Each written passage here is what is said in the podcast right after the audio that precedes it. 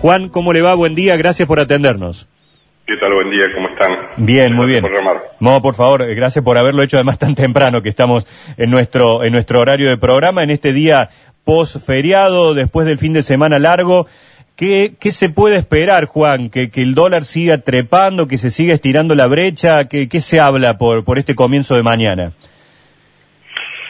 Mire, eh, eh, uno no, no proyecta un día, porque en ese día pueden pasar eh, cosas que, que, son diferentes de los días anteriores. Típicamente, si uno mira lo que ha pasado hasta ahora, hay una, una fuerte demanda de dólares, no hay oferta, es decir, no hay quien ponga los dólares, excepto el Banco Central, por lo tanto el Banco Central pierde reservas, el viernes perdió 80 millones de dólares.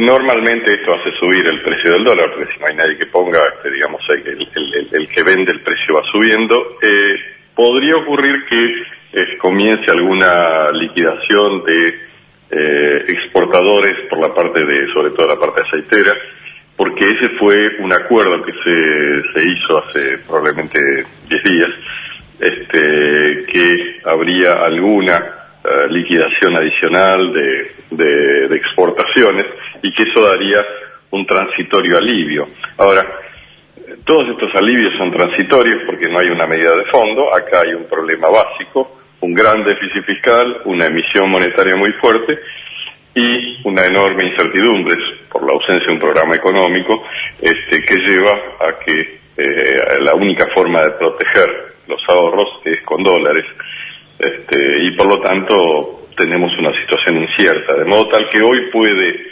eh, no le puedo decir si va a subir, va a subir este, pero, pero la tendencia de, mediano plazo es a que este, el dólar suba, así que en esa situación estamos. ¿no?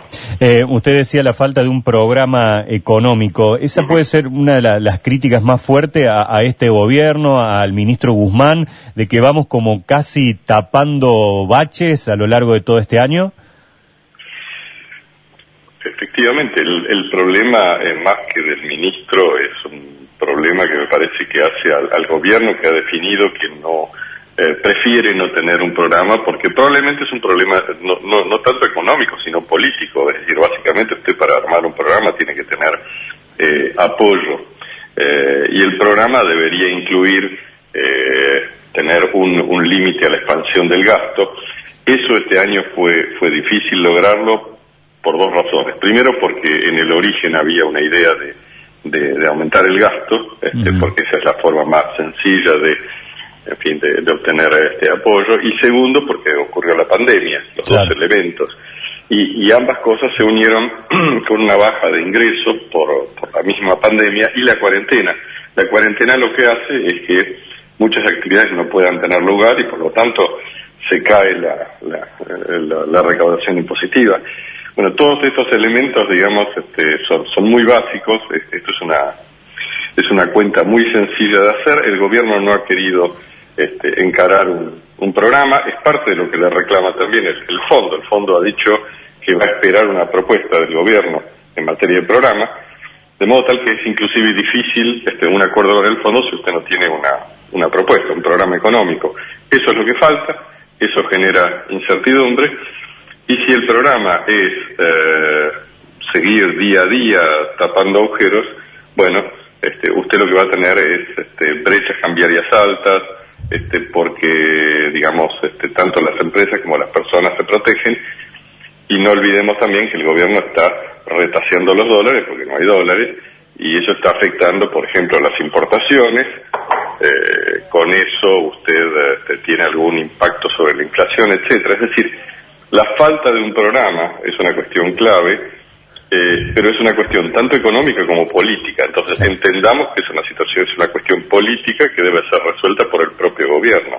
Claro, por lo que lo, escucho, Juan, eh, el Fondo Monetario esta, esta vez vino eh, estuvo esta misión que llegó al país por unos días, pero si le está pidiendo al gobierno que le arme un programa, es como que no vino a imponer, sino que hay una voluntad, ¿no?, de, acordar y de que pueda colaborar con nuestro país. Bueno, es muy difícil que el fondo le pueda imponer a la Argentina algo teniendo en cuenta que este, Argentina es un deudor del fondo de 44, 45 mil millones de dólares, entonces lo que hay que evaluar es este, qué es lo que Argentina quiere hacer, porque lo que quiere hacer es lo que va a tener algún apoyo político. Eh, digamos, este, por más que se digan muchas cosas, el fondo puede tener este, objetivos, objetivo de que eh, la Argentina se encauce, objetivo que le pague cualquiera de ellos, este, pero lo importante es saber este, qué, usted, qué tiene usted del otro lado. Y del otro lado, lo que hay en este momento es eh, digamos, conversaciones, o sea, usted se reúne con los funcionarios del gobierno y le dicen, bueno, sí, este, las cosas van a mejorar, etcétera. Bueno, pero lo que yo quiero saber es cómo van a mejorar. Y eso es el programa, eso es el programa. Entonces, es muy difícil que usted pueda hacer un acuerdo. Eh, fíjese que lo que se llama un programa de facilidades extendidas, que es lo que dijo la, eh, la señora Toesca en estos días, es un acuerdo que, eh, que incluye este, medidas importantes que seguramente el gobierno tendrá que plantearse dentro de la coalición si las van a votar. Bueno, eso, eso es todo lo que hay que eh, plantearse. Eh, esto es un programa económico, es un programa que tiene respaldo político. Si no hay respaldo político, no hay programa económico. Claro. Eh, hay, hay algunos que pueden salir beneficiados con, con este dólar, con, con esta brecha eh, de casi 100% entre el oficial y el paralelo. ¿Sigue habiendo grandes negocios en el medio de esto? Mire, existe el negocio del que le puede, el que desde los que pueden conseguir dólares a 70, 80 o 100 y los pueden este, eh, vender a 140, 150, 160, por supuesto, siempre hay eso, porque usted tiene que saber que en la medida que usted pone eh, límites, restricciones, o sea, cuando usted interviene en los mercados, eh, esa intervención en los mercados no siempre logra el objetivo y al no lograrlo, usted genera distorsiones entre eh, submercados, un mercado y otro, y entonces hay quienes pueden aprovechar entrar en eso. Por ejemplo, si usted está beneficiado comprando, por un lado, los 200 dólares, pero los 200 dólares es una pequeña cantidad en todo esto.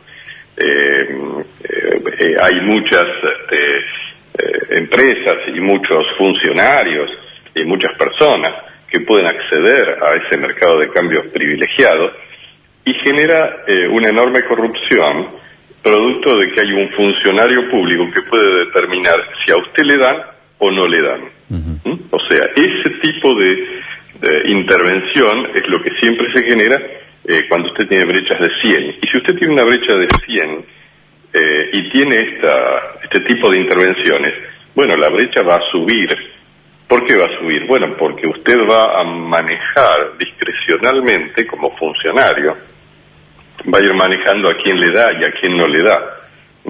Y de esa forma probablemente la brecha vaya subiendo y subiendo. Ha habido antecedentes en la Argentina de brechas que pasaron el 100%, llegaron al 200 y hasta el 300%. Hay gestiones de gobiernos anteriores que hicieron las cosas de modo tal de tener brechas de 100, 200, 300%. Eh, esas brechas lo que llevan es a un estancamiento de la economía y a mucha corrupción, básicamente. Eh, el ciudadano común, digamos, nosotros, ya es prácticamente imposible acceder a, esos 200 dólares, ¿no? Ya hay tantos recortes y tantos límites que son muy poquitos los que pueden llegar. No, sí, ya actualmente eso es eh, está limitado eh, solamente a si usted fue funcionario público, básicamente, porque en ese caso no tiene no ha tenido ATP, o si ha sido este, empleado de alguna empresa que no ha tenido problemas, o sea, que ha tenido el privilegio de no poder tener un, un ATP, o si es de este grupo de personas que son beneficiados por ser eh, de un eh, haber recibido este, el beneficio de poder comprar dólares porque este, usted tiene una situación particular política, usted sabe que hay grupos políticos que acceden a esos 200 dólares, pero estamos hablando de 200 dólares. Sí, sí, sí. A ver, eh, es una cuestión que usted tiene que pensar un minuto. 200 dólares, si usted va, si usted se quiere comprar una casa, vamos a ponerlo así, si usted tiene que juntar de a 100 dólares por mes, va a tener que juntar muchos años. Sí, sí, ¿Se entiende lo que estoy diciendo?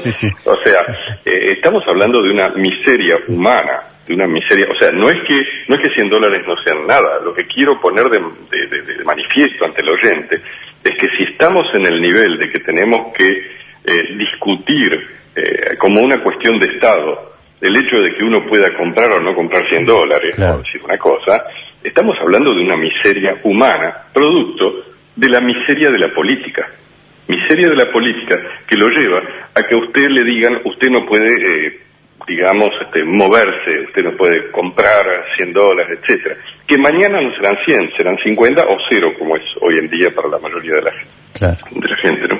Su, su opinión particular es, es totalmente contraria al cepo, a esto que está ocurriendo.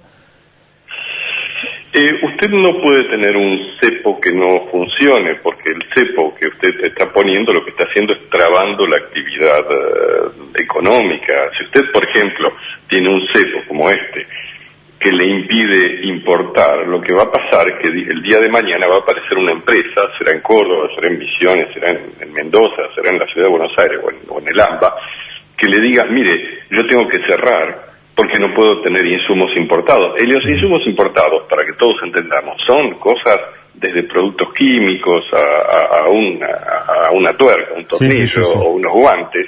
Es decir, porque el mundo es un mundo interconectado. El que no lo entiende así vive en la Edad Media. El que, el que no entiende que el mundo está interconectado vive en la Edad Media. Entonces, el mundo debe, eh, vive eh, haciendo transacciones comprando cosas de los países que lo venden barato para poder producir algo eh, que sea más o menos eficiente. En la medida que usted tenga cepos eh, y que vaya eh, cortando esas posibilidades de importaciones, cortando las posibilidades, hoy en día usted se imagina que le va a vender dólares a alguien para que se vaya de vacaciones este, a otro país. Y usted lo piensa y dice, bueno, este, en el medio de la pandemia no hay que permitir los dólares. Bueno, usted lo que está haciendo está diciéndole a la gente a dónde se puede mover. O sea, fíjese el nivel de, eh, otra vez, de miseria al que ha llegado, a que usted le dice a la gente a dónde se puede mover y dónde no se puede mover. Entonces, por lo tanto, usted me pregunta el cepo, yo le digo, el cepo es una medida que usted la puede utilizar 30 días, 60 días, hasta que se le ocurre algo diferente. Y ese algo diferente debería habérsele ocurrido a los funcionarios en los últimos nueve meses. Eh, y volvemos a la falta de programa. De... Bueno, usted no tiene usted no tiene ideas, este, digamos, o mejor dicho, tiene ideas porque en el gabinete económico circulan alternativas. El problema es que usted no tiene respaldo político de esas ideas. Entonces, pongamos el problema donde está la falta de respaldo político que no se resuelve cambiando personas, se resuelve definiendo este, programas, definiendo acciones y definiendo un, respaldo político a esas nuevas, a esos, cambios que hay que hacer. Claro. Juan, muchísimas gracias por, por el contacto, que tenga muy buen día. Gracias a usted. Un abrazo.